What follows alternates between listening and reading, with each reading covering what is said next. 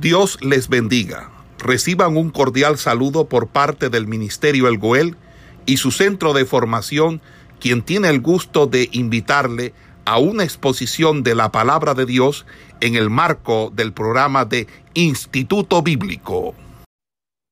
Vamos a continuar entonces donde quedamos eh, la vez pasada, eh, desarrollando eh, lo del libro de Génesis, donde hablábamos acerca de que Dios había provisto al hombre de inteligencia, de entendimiento, o sea, que Dios le dio al hombre la inteligencia y el entendimiento como parte de su preparación para lo que él iba a hacer.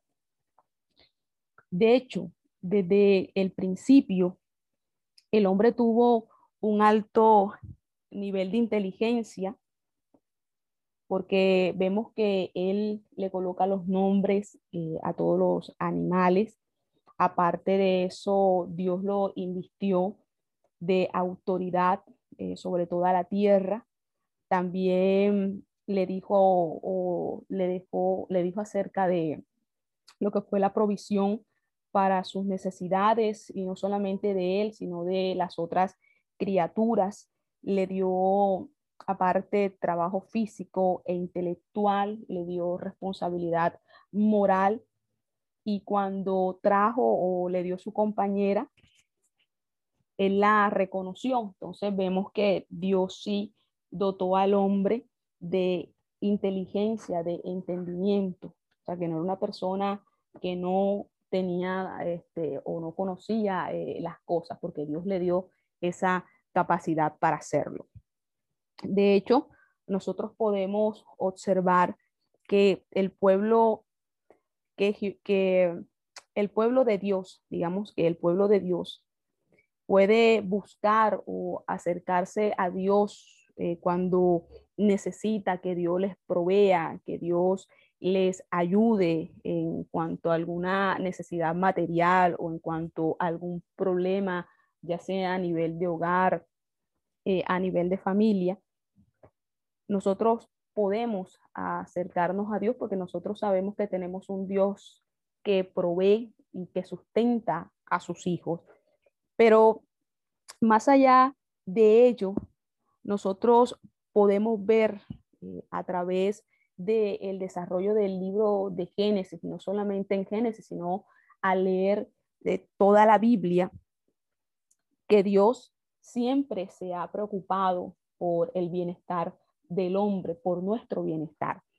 Y cuando nosotros comenzamos a leer el capítulo 2 del libro de Génesis, vemos cómo Dios colocó al hombre en un lugar que era bueno, no lo colocó en un desierto duro, en un lugar hostil, no, Dios preparó para él un lugar que iba a estar bien plantado, que iba a tener árboles, que iba a tener ríos, que iba a tener animales. O sea, Dios preparó este, un lugar para que el hombre estuviese bien y tuviera provisión para que se sustentara.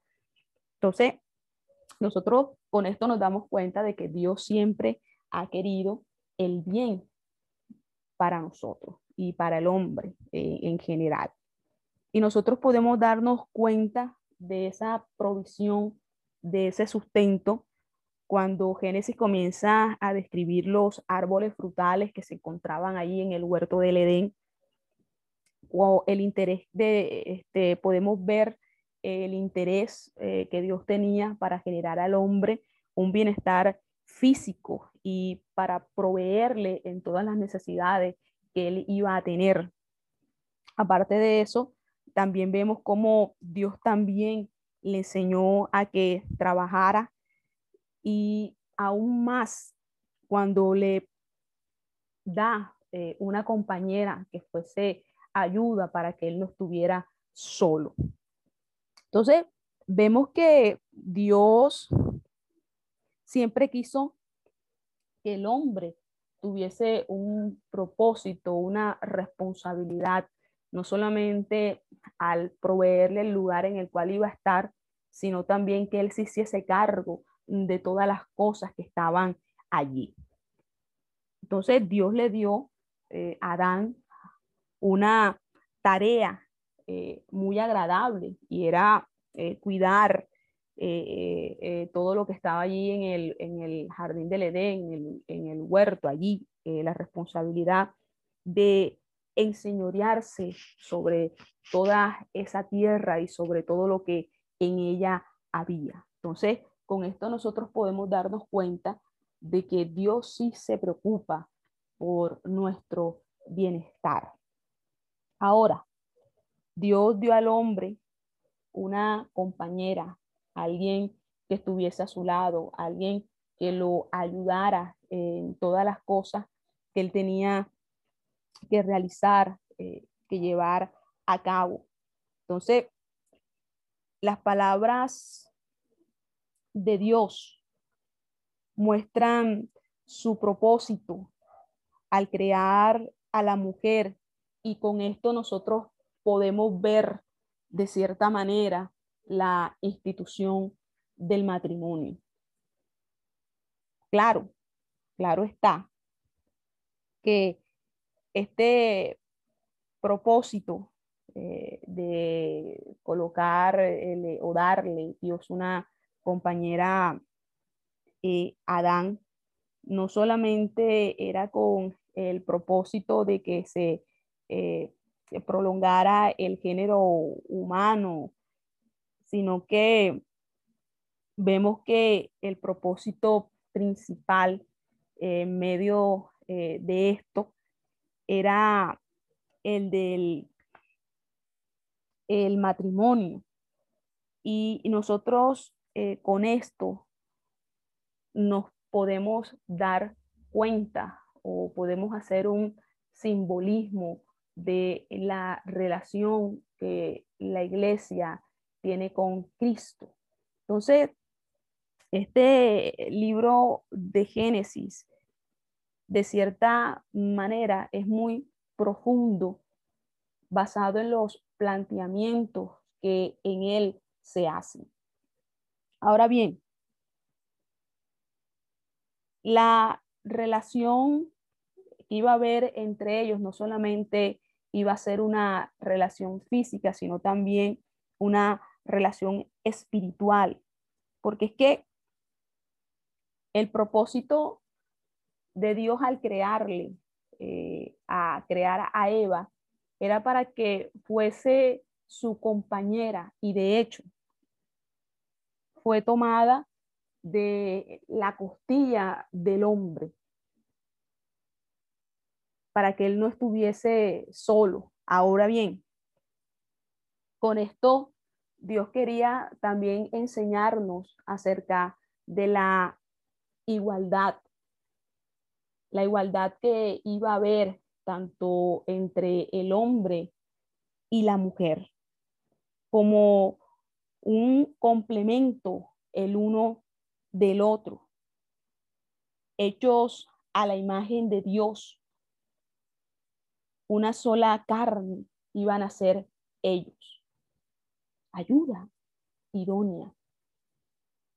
Entonces, esto es algo que hay que tener muy en cuenta y, estar muy pendiente con respecto a ello, porque Eva iba a ser una compañera, alguien que iba a estar al lado de Adán, alguien que iba a estar allí para ayudarle en todo lo que él necesitara.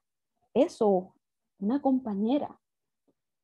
Y por eso podemos eh, analizar algo y es una, eh, una frase que, eh, que, yo leí hace mucho tiempo hablando acerca del por qué Dios pues creó o fue hecha la mujer, hablando de que no fue hecha de la cabeza del hombre, para que no le gobernara, pero tampoco fue hecha de sus pies para que la pisoteara, para que la tratara mal, sino que fue hecha de su costado para ser igual a él, para que estuviese bajo su protección y para que fuese amada por él.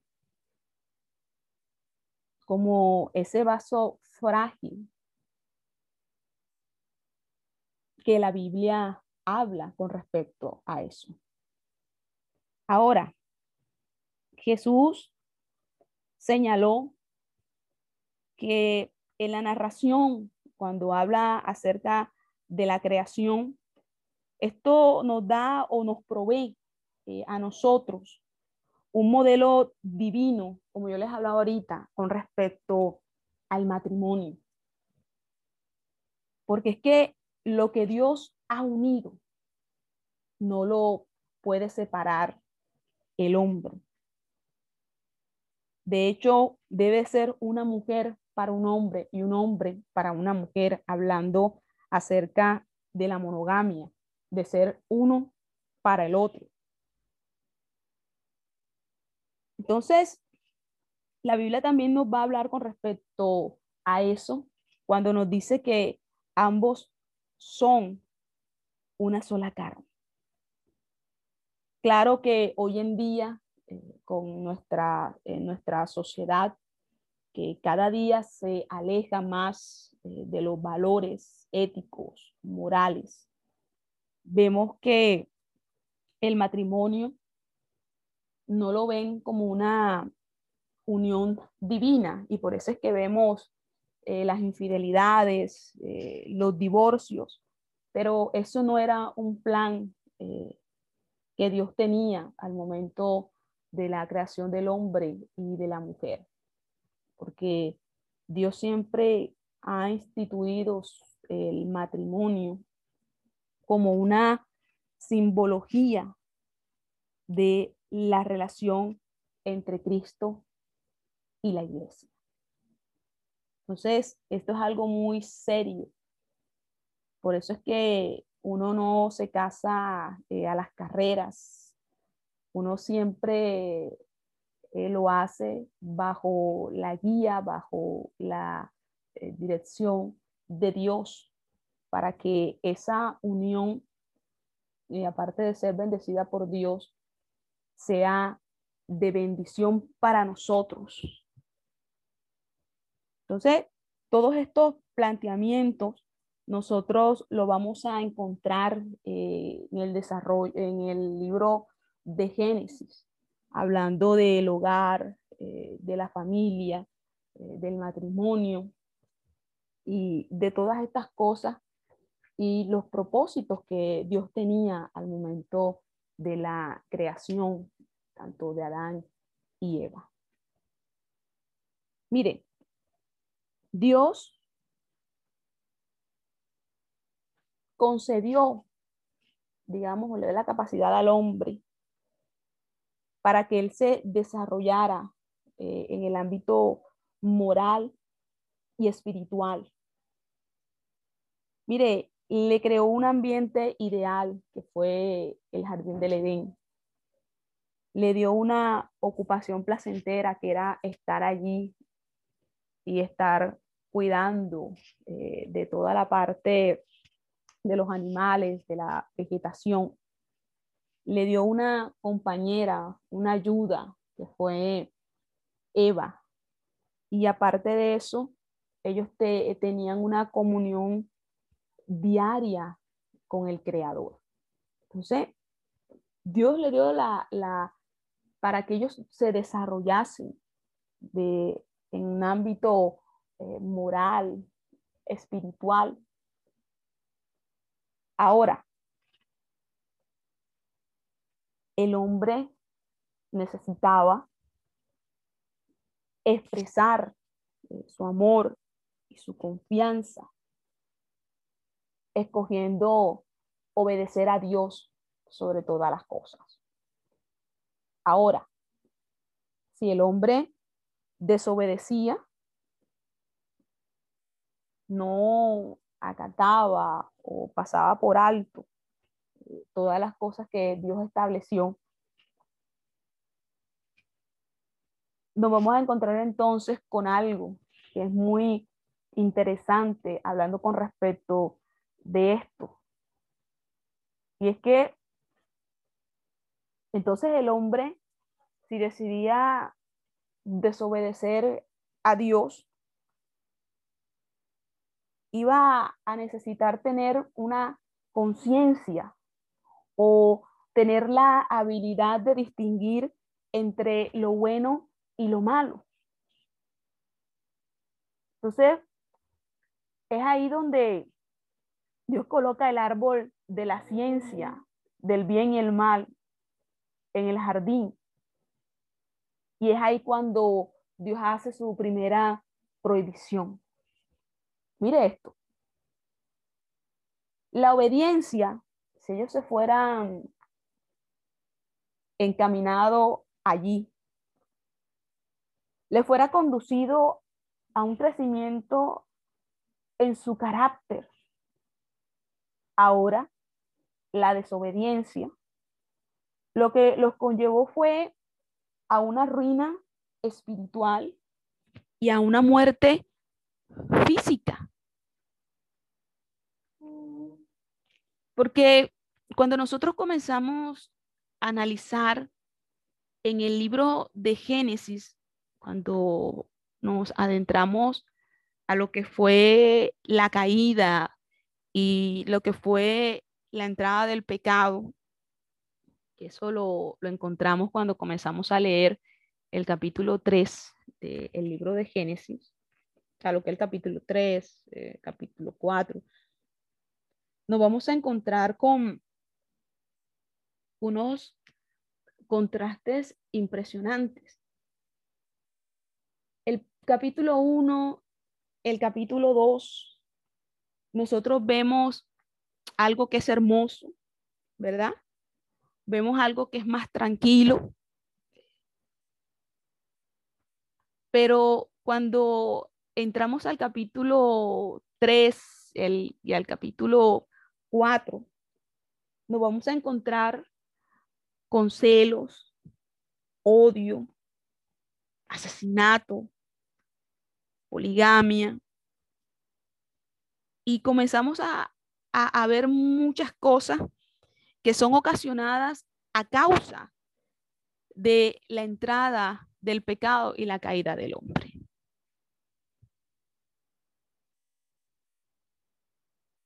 Entonces, es algo que nos lleva a nosotros a analizar estas dos partes. Y nos llevaría o nos surgiría una pregunta muy interesante con respecto a esto. Y es, ¿cómo cayó el hombre de ese estado original de perfección? Porque él estaba muy bien. ¿Qué le faltaba a él en ese lugar? si todo lo tenía. Un lugar que era bien hermoso, un lugar que estaba provisto de absolutamente todo porque Dios lo creó para eso. ¿Qué necesidad tenía en ese lugar? Ninguna. ¿Cierto? Pero en el capítulo 3 es cuando nosotros comenzamos a despejar muchas inquietudes que eso nos genera. Como por ejemplo, ya en el capítulo 3, cuando nosotros comenzamos a leer los primeros versículos, nos vamos a dar cuenta que ahí, nos van a comenzar a hablar eh, acerca del tentador y acerca de la tentación. Porque es que la gran verdad de este relato eh, del capítulo 3, que es el de la tentación, nosotros podemos ver que ella vino fuera del hombre. Dios no introdujo el pecado, ni tampoco Dios tentó al hombre para que pecara. Porque es que el pecado es una invasión a la creación perfecta de Dios. Y es que esta invasión tuvo una origen personal. Ahora bien, cuando comenzamos a hablar con respecto a el tentador, en el libro de Génesis, en el capítulo 3, vamos a ver que ahí el tentador aparece como una serpiente. Y si nosotros nos vamos al Nuevo Testamento, lo identifica a Satanás como el tentador. Y si nos vamos a Apocalipsis, eh, lo que es Apocalipsis capítulo 12, versículo 9, vamos a, a encontrarnos que dice la serpiente antigua, que se llama diablo, Satanás, el cual engaña al mundo entero. Entonces, Génesis en este capítulo nos va a comenzar a hablar acerca de el tentador. Y podemos ver que la serpiente es un símbolo apropiado del diablo, de Satanás. En Edén, la serpiente es descrita como más astuta que el resto de los animales salvajes. Ahora, la forma en que se desliza de una manera cautelosa o cautelosamente sugiere esa manera astuta y engañosa en que Satanás viene a susurrarnos sus tentaciones y a sembrar dudas en la mente con respecto a la bondad de Dios y a la verdad de su palabra. Porque Él siempre manda sus dardos a nuestra mente, a nuestro corazón, para hacernos tambalear o dudar en nuestra fe, en nuestra confianza, en nuestra seguridad en Dios. Porque Él lo hace de una manera sutil, con un comentario, de una manera cautelosa, porque es que Él nunca nos va a venir de frente por completo. Ataca nuestra mente, nuestra mente, nuestra mente. Entonces, en eso nosotros tenemos que ser muy cuidadosos. Ahora bien, Satanás escogió desobedecer a Dios. Y debido a ello, perdió todos sus privilegios y esa alta posición que él tenía o que Dios le había dado. Cuando nosotros leemos Segunda de Pedro, que es el capítulo 2, versículo 4, o leemos el libro de Judas en el capítulo 6, esos son pasajes que nos hablan acerca de los ángeles caídos y de la elección que ellos tomaron por sí mismos. Entonces, en nosotros está el obedecer a Dios o el rebeldizarnos contra Él. Cuando la Biblia habla acerca de el libre albedrío que Dios nos da para que nosotros decidamos qué vamos a hacer.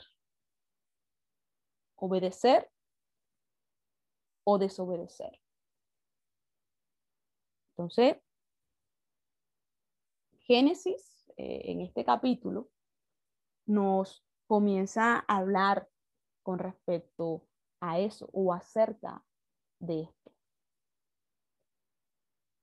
Nosotros debemos conocer las estrategias del enemigo, porque cuando nosotros discernimos, conocemos sus estrategias, sus artimañas, sus maquinaciones, eso nos va a ayudar a nosotros a resistir sus ataques. Porque es que Satanás todavía emplea las mismas eh, tácticas que utilizó con Adán y con Eva. Entonces, nosotros tenemos que estar muy atentos, muy pendientes, muy conscientes de ellas. Y también advertir a otros acerca de esas maquinaciones de Satanás. Por ejemplo, él tienta cuando una persona está sola. Satanás no trató de tentar a Adán y a Eva cuando estaban juntos. Las personas que aman a Dios se ayudan unas a otras para resistir la tentación. Satanás escogió tentar a Eva primero cuando no estaba con Adán. Mire esto. Tienta cuando una persona está sola. Ahora, utiliza a otros para presentar la tentación. Eso también es una, una estrategia que él usa. Utilizar a otros para presentar la tentación. Satanás no se apareció personalmente para tentar a Adán y a Eva. Él usó a la serpiente para tentar a Eva y luego utilizó a Eva para tentar a Adán. Es que la tentación es más fuerte cuando viene de nuestros seres amados o de personas en quienes nosotros tenemos confianza. Porque es que la palabra nos enseña que Satanás mismo se disfraza como ángel de luz. Mire esto, como ángel de luz. Y él muchas veces utiliza a otras personas para tentarnos o para hacer para hacernos caer o desobedecer o rebeldizarnos en contra de Dios. Entonces, por eso es que uno tiene que discernir a las personas. Porque cuando uno hace eso, uno sabe cuando le están haciendo los comentarios, que, que, por qué los están haciendo, para qué los están haciendo. Entonces, por eso es muy importante el discernimiento de espíritu, porque eso nos ayuda a discernir a las personas y las intenciones que esas personas tienen es muy importante porque él utiliza a otro para lanzarnos el, el dardo, para hacernos el comentario. Por eso nuestros oídos deben de estar cerrados en el sentido de no prestar atención eh, a todo lo que eh, todo el mundo habla, todo lo que todo el mundo dice, porque a veces hay comentarios malintencionados que buscan es traer disputa, traer contención, traer chisme, traer malos entendidos, traer diferencias entre hermanos. O sea, por eso hay que tener mucho cuidado y el, y, el discernir nos ayuda mucho eh, en ese tipo de situaciones. Entonces, esta también es una eh, artimaña que usa eh, el enemigo, utilizar a otros para presentar la tentación. Ahora bien, también usa otra que es el cuestionar la provisión de Dios. Mire, Satanás no comenzó contradiciendo la palabra de Dios. Él lo que hizo fue una mentira directa para comenzar a tocar a, Eva. Por ejemplo, él solamente sugirió que la prohibición no era realmente de Dios cuando él lanza eh, la siguiente expresión, con que Dios os ha dicho, con que Dios os ha dicho, hizo una sugerencia, ah, con que Dios os ha dicho. Él lo que hizo fue sembrar en la mente de Eva la idea de que un Dios que era tan bueno, ¿cómo les iba a hacer ese tipo de prohibición?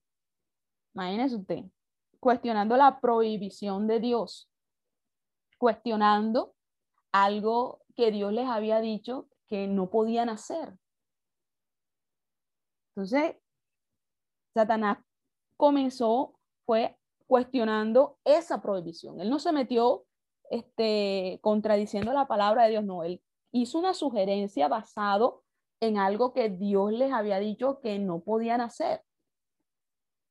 Y así muchas veces sucede este, con muchas eh, personas que no entran eh, a, atacarte a ti eh, diciéndote con respecto a la Biblia, sino que comienzan a hacer cuestionamientos, haciendo suposiciones para hacer con eso que tú comiences como a, a, pensar, a cuestionar si es verdad que puedes hacer esto o aquello. Entonces, esto también es una maquinación y una artimaña de Satanás, el hacer cuestionamiento a la prohibición de Dios o a algo que Dios había dicho que no debían de hacer. Entonces, mire, mire estos aspectos o estos puntos que estamos tratando, que Satanás empleó eh, con Eva, pero que hoy en día también sigue moviéndose de esa misma manera. Ahora,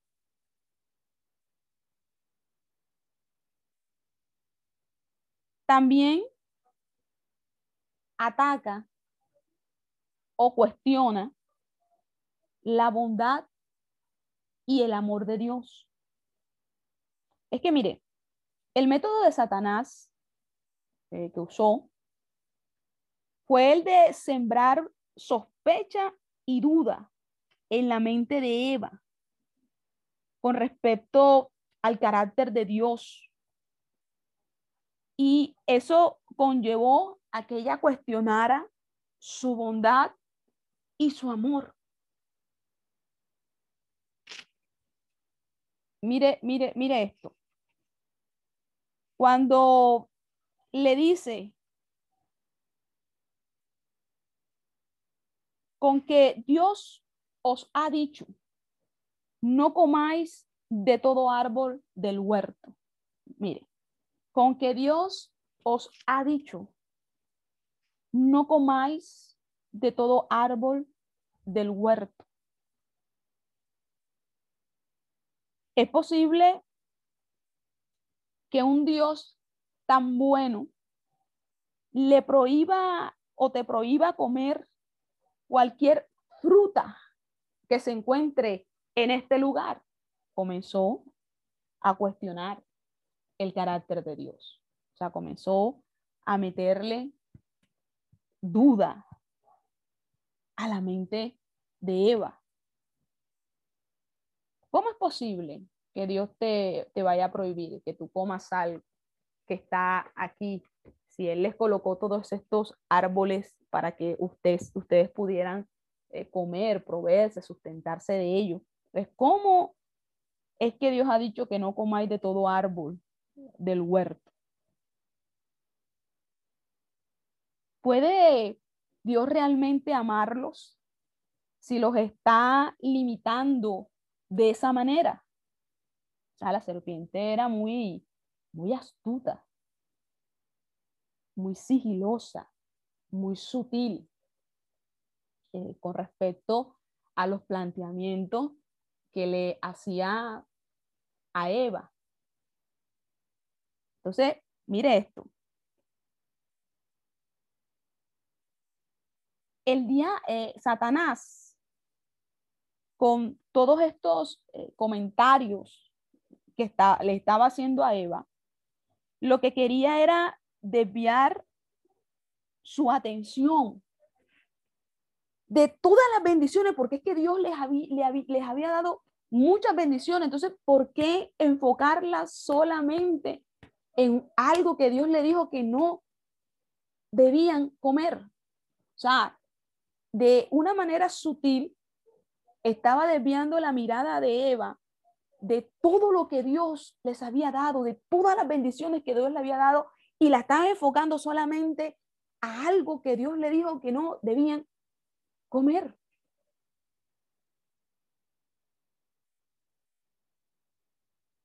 Y muchas veces con nosotros pasa igual.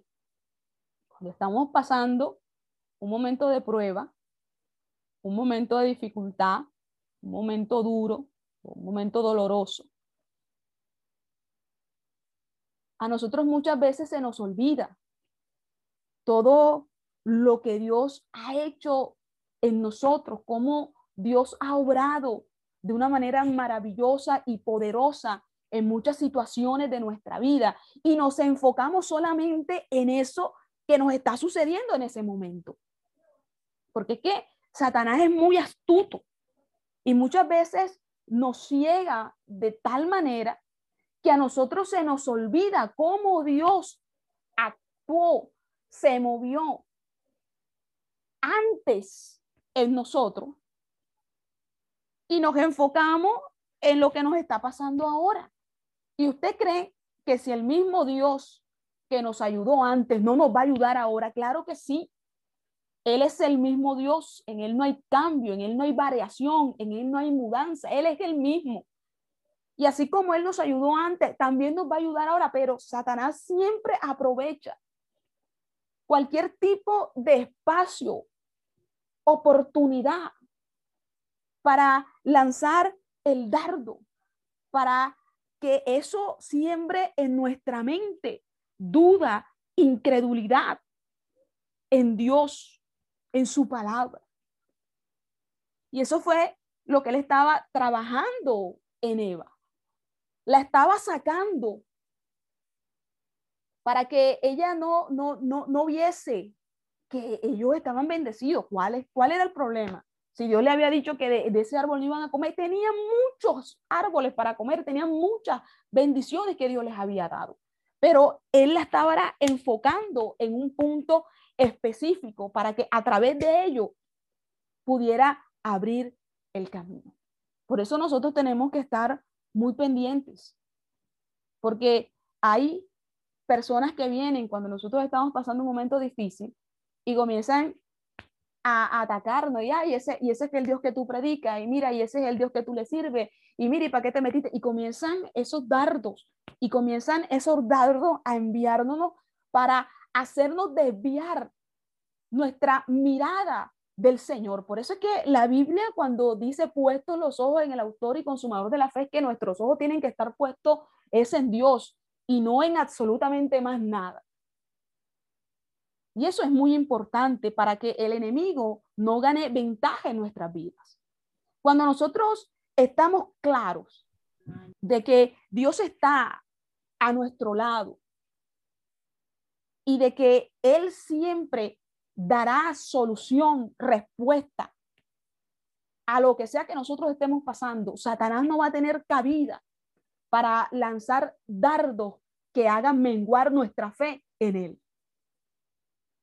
Eso es muy importante porque él siempre va a venir de una manera sutil, como lo hizo con Eva, a tratar de cuestionar la bondad y el amor de Dios. Mire, a los que aman a Dios todas las cosas le obran para bien. Y aún en los momentos más duros que nosotros podamos estar pasando, aún en medio de ellos nosotros podemos estar en paz, podemos estar tranquilos, podemos estar confiados de que respiro y liberación vendrán de parte de Dios. Entonces, hay que aprender y hay que discernir las maquinaciones de Satanás. Porque él siempre va a tratar de buscar la manera de destruirnos, de derribarnos. O sea, hay que estar muy atento de por dónde él se quiere meter y cerrar esa puerta, por dónde nos quiere atacar, cerrar esa puerta. Por eso lo, lo que les comentaba ahorita acerca de discernir, discernir, el discernimiento, discernimiento de espíritu. Eso es muy importante en la vida de un creyente. Ahora, Satanás continuamente va a obrar o va a tratar de que nosotros dudemos con respecto o acerca del el amor de Dios y de la preocupación que Dios tiene por nosotros. Dios no nos desampara y nunca nos desamparará. Dios conoce nuestras necesidades, mucho antes de que nosotros podamos abrir nuestra boca y podamos decirle a Él qué nos está pasando. Aunque las cosas en un momento dado puede ser que nosotros no las entendamos, no quiere decir que Dios no está obrando en medio de ellas. Entonces, eso es algo que nosotros debemos de tener muy claro en el Señor. Ahora bien, hay otra manera también, una maquinación que Satanás también utiliza, y es negando las consecuencias fatales del pecado. Primero, Satanás desafió la prohibición de la ley de Dios cuando dijo, no moriréis, ¿cierto? Luego, él avanzó confiadamente y negó su castigo, implicando que Dios era un mentiroso, cuando, porque él le decía, no, ¿quién dijo que, quién dijo que van a morir? Eso es, eso es una mentira de Dios, no, no les va a pasar absolutamente nada. Ahora, la negación del castigo debilita la fuerza de la ley de Dios en la vida de los hombres. Y eso conlleva a que se abra la puerta a toda clase de maldad y pecado.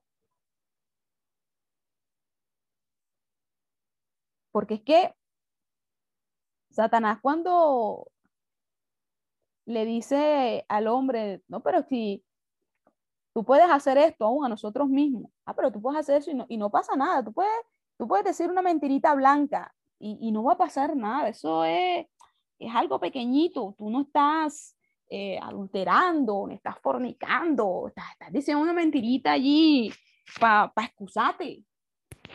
Pero no, él siempre va a negar las consecuencias fatales del pecado. Él nunca te va a decir qué va a pasar si tú te pones a pecar, cuáles son las consecuencias, qué es lo que va a acontecer. Él siempre va a negar esas consecuencias. Por eso es que le decía, ¿quién dijo eh, que tú vas a morir? No, eso es mentira, eso es, mentira de Dios. Eso lo está diciendo él allí para meterles miedo, para meterles terror, pero a ustedes no les va a pasar a ti no te va a pasar absolutamente nada, ustedes no van a morir. Y eso es, eso es algo eh, que Satanás le, le, lanza eh, a, las personas y, les lanza al creyente, diciéndole que, hombre, pero si tú haces eso, eso es algo pequeñito y, no te va a pasar nada, eso, hombre, Dios, Dios lo va a pasar por alto. No, no es así. Pecado es pecado, pequeño, mediano o grande, y las consecuencias del pecado sabemos que es muerte. ¿Sí? Satanás también por allí eh, se mete y, trata de, atacar al creyente, negando las consecuencias del pecado. Mire esto. También hay otra eh, maquinación, otra estrategia que Satanás utiliza y es la malinterpretando los valores para despertar el deseo. Mire esto, malinterpretando los valores para despertar el deseo. Satanás acusó a Dios de restringir a sus criaturas, hablando de Adán y Eva, de algo que era bueno, porque el planteamiento de Satanás era que esa fruta era, eh, que eso era algo eh, buenísimo y que Dios se los estaba restringiendo a ellos. Ahora, le dice, Dios sabe que el día que comáis de él serán abiertos vuestros ojos y seréis como Dios, sabiendo el bien y el mal. Mire, mire si no, no era astuta, si no era, si no era astuto. Dios sabe que el día que comáis de él serán abiertos vuestros ojos y seréis como Dios, sabiendo el bien y el mal. Mire, el tentador acusó a Dios de ser egoísta, porque no les quería dejar comer, y de no querer darle a ellos eso para que no se igualaran a él. Mire, mire, mire, mire esto que Dios era egoísta y que no quería que ellos se igualaran a Dios. Qué cosa tan, tan, tan tremenda. Mire, Dios siempre ha querido que sus hijos sean como Él. Y el parecido con Dios no iba a venir por comer aquella fruta. No, el parecido con Dios no iba a venir por eso. Si nosotros nos apartamos de la voluntad de Dios y nos comenzamos a exaltar a nosotros mismos para ser jueces de lo bueno, de lo malo, nos vamos a estar encaminando hacia un desastre total. Satanás siempre ha distorsionado el sentido de los valores de las personas, de la gente, y los hace desear lo que es malo para ellos. Solo a través de la obediencia a Dios y de la dependencia de Él es que nosotros podemos tener el verdadero conocimiento y parecernos a Dios. Solo cuando somos obedientes, cuando hacemos su voluntad y cuando dependemos de Él, es que nosotros podemos parecernos a Él. No era por comer o no comer, que se iban a ser igual a Dios.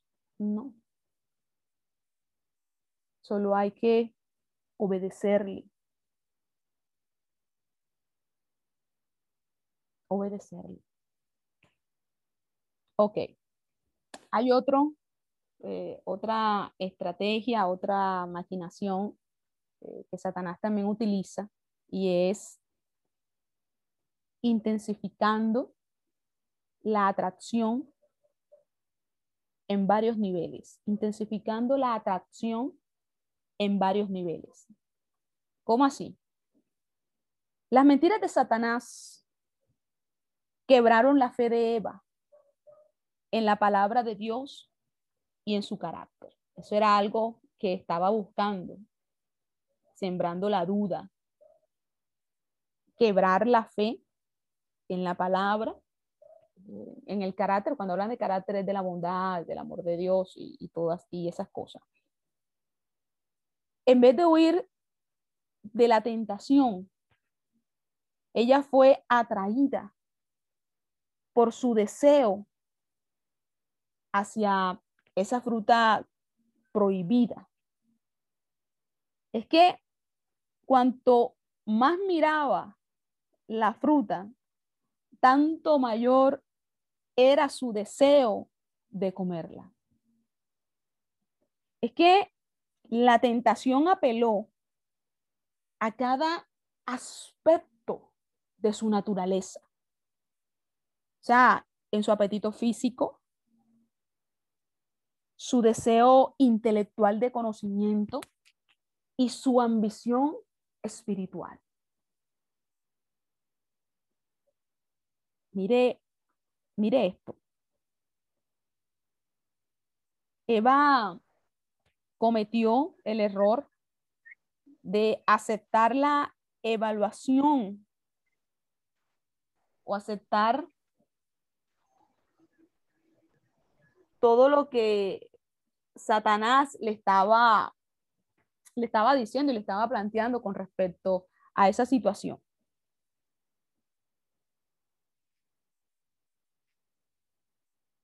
Entonces le dio más peso y le dio más validez a lo que Satanás decía que a lo que Dios había dicho. Le dio más peso. Es que al mirar la, la, la fruta prohibida, dependió de sus propios sentidos y de su razón, en lugar de depender de la palabra de Dios. Y es que ella fue vencida por la tentación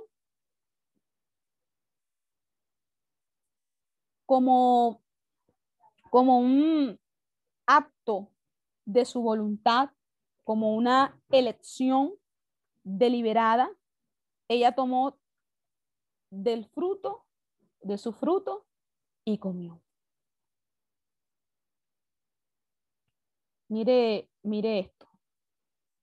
Ella tomó de su fruto y comió, fue vencida por la tentación. Porque entre más miraba y miraba y miraba y pensaba y le daba vuelta y le daba vuelta a, esa situación, terminó siendo vencida por eso. Por eso es que nosotros no podemos estar anidando pensamientos. A nosotros Satanás nos puede mandar un dardo a nuestra mente, pero nosotros automáticamente debemos de reprenderlo en el nombre de Jesús de nuestra mente, echarlo fuera, porque nosotros no podemos dejar que las cosas se aniden en nuestra mente, porque después pasan a nuestro corazón. Entonces ya las comenzamos a codiciar, cuando nosotros comenzamos a darle vuelta y vuelta y vuelta y vuelta a las cosas y vuelta a las cosas, y usted no las reprende, sino que las deja ahí y le da vuelta y le da vuelta y le da vuelta, y ya llega un momento en que eso se le convierte en una fijación que a la larga termina haciéndolo caer en ello. Por eso a nuestra mente puede venir un pensamiento, puede venir un dardo, pero nosotros, si sabemos que eso no es de Dios, nosotros tenemos enseguida que reprenderlo en el nombre de Jesús y no dejar que eso se anide allí.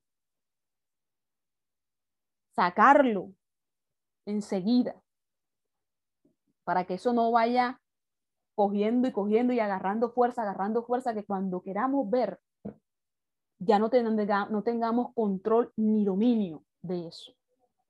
Y eso fue lo que le pasó a Eva. Satanás intensificó su atracción a esa situación.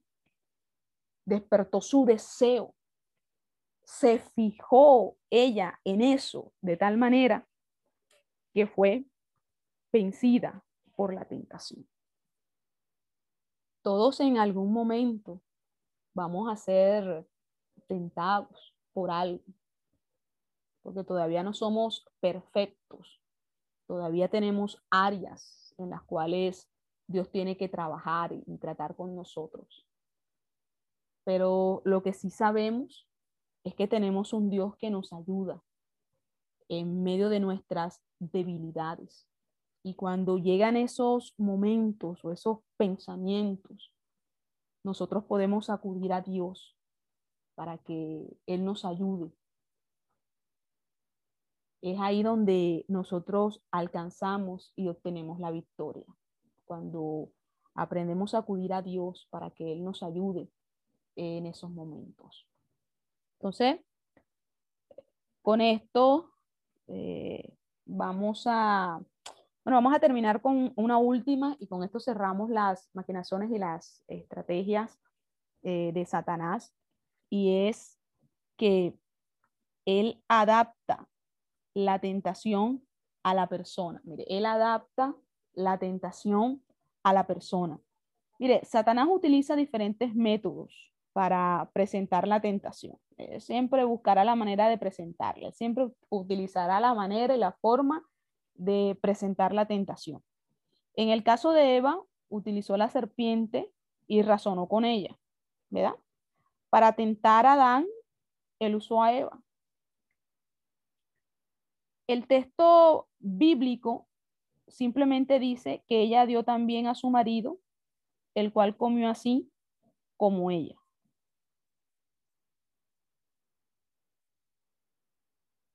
Entonces, Satanás siempre adaptará las cosas dependiendo de la persona, adaptando la tentación a la persona.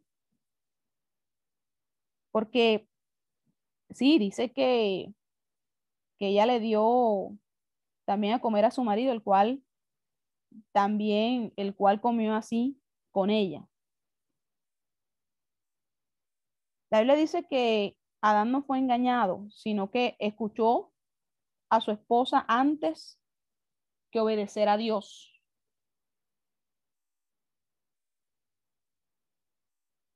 Y mire, mire con respecto a este punto, y con esto vamos a concluir en esta mañana. Pareciese que, que Adán amó más a su esposa que, que a Dios. Pareciese, ¿no? Nos da, nos da esa impresión. Y cuán a menudo hoy Satanás intenta atraer a los cristianos o alejarlos de Dios a través del llamado de sus compañeros o de sus esposos o de sus esposas o de sus hijos.